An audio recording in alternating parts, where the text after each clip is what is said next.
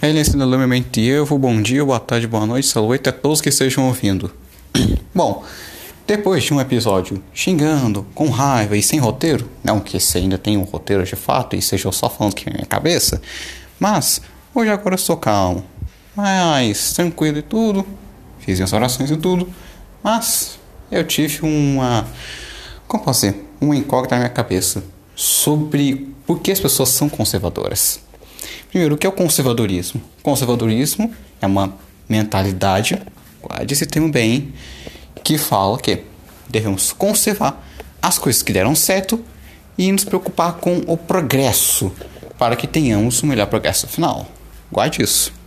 Pois bem, é como se pensar, ah, basicamente o conservador fala o seguinte: ah, não, esse cara já fez tal coisa, vamos estar para ele sobre isso, ao invés de já ir para aquilo sem outra instrução. É algo sabe a ser feito, pedir, pensou sobre as coisas e tudo. Mas, tem um problema. O conservadorismo, segundo essa mentalidade, tudo bem, está certo, temos que ter experiência. Mas, há dois problemas nisso. Primeiro, a experiência é algo contingente, pode ou não acontecer. Ou seja, o contingente, então, não é argumento, então a experiência não é algo muito bom a ser usado. Até porque o mundo é vazio e é uma ilusão, Maya e Shunya, então fica muito complicado usar a experiência como argumentação para tal coisa. Já temos um problema enorme nessa modalidade. Segunda coisa é o seguinte: o conservador ele pega o costume de algo, ou seja, você fazer aquilo devido a um costume. E temos um problema muito grande nisso, pois como diria, como diria o grande e sábio Lao Tse, quando se tem o tal, o caminho, encontra-se tudo. Quando não se tem o tal, fosse divino. Quando não se tem o divino, você tem então as instituições. Quando você tem instituições, as instituições, você tem o direito. Quando você tem o direito, resta o costume. Restando o costume, você já sabe que as coisas estão perdidas e não seguem mais o princípio primordial das coisas. Tao Te King. Pois bem, e temos isso. O costume indica justamente a fase final de degeneração do mundo. Independente se você acredita em Kali Yuga ou não, ou coisa do tipo, se você é um cristão, você vai acreditar no grande reinado de Satanás, que é assim chegará o anticristo e governará tudo. Basicamente, as coisas são mecanizadas. Olha só o sistema de exploração capitalista. E você vai ter tudo sendo robotizado, feito manualmente e não entendendo mais os princípios tradicionais, de fato.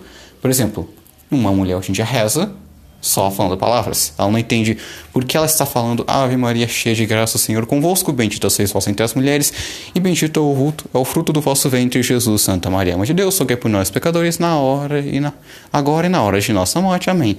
Elas não sabem o porquê rezam isso, qual o significado de cada palavra. Assim como, por exemplo, os protestantes não sabem por que a católica é ruim, por que, que é a suposta idolatria aos santos é pecado. Eles não sabem. Eles não entendem mais o que é isso. Só vira uma convenção, vira um costume. Você vai em lugar para fazer algo que você faz sempre, ou seja, é um costume. É uma rotina, algo mecanizado. Mesma coisa, fala costume, bom. Há sociedades onde é costumeiro uma garota se prostituir em tal idade. Não quer dizer que isso é correto necessariamente. Tanto que esse é outro problema com o tradicionalismo no geral, e não, não estou falando da tradição perene, sim, tradicionalismo geral, apenas esse conceito que eles mantêm. Porque ah, é um costume logo é certo. Então é relativo, pois há vários costumes.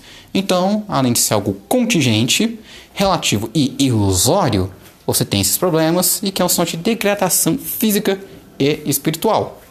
Ou seja, você precisa ir e chegar a esses princípios. O conservadorismo é só uma fase até você chegar na tradição. Porque você vê esses costumes e questiona, não. Por que esses costumes são certos? Se não tiver origem deles, você só ver que se origem numa tradição. E você vai e segue a tradição. Ou seja, é a mesma coisa com o deísmo e o gnosticismo, que são apenas fases para você começar e criar uma religião ou doutrina metafísica e você começar a seguir ela. São apenas estágios necessários para o ser humano. Ou seja, o conservadorismo não é uma mentalidade, é apenas um estágio da vida onde você está em um plano mais inferior, por assim dizer, e assim você vai começando a subir degraus, atingindo a iluminação. Basicamente, essa é a minha visão sobre o conservadorismo. E agora, pretendo encerrar com uma grandiosa frase do Mahabharata. Então eu o matei. Matei os seus filhos, matei os seus pais, arranquei o bebê que tinha no útero de vossa mulher. Eu destruí todos. Eu destruí a ascendência de Arjuna.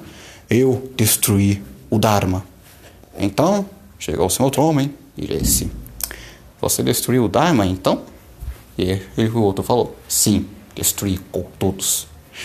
Pois bem, o Dharma vai e some. Ele vai e volta. Ele sempre está presente. Tudo em volta do Dharma, tudo em volta da lei eterna que é o Dharma. Mas você não fez algo necessariamente tão errado assim? Afinal, às vezes, para se elevar-se ao Dharma, você precisa destruir o Dharma. Citação do Mahabharata. E bom, por hoje é isso. Eu digo adeus a todos. Namastê.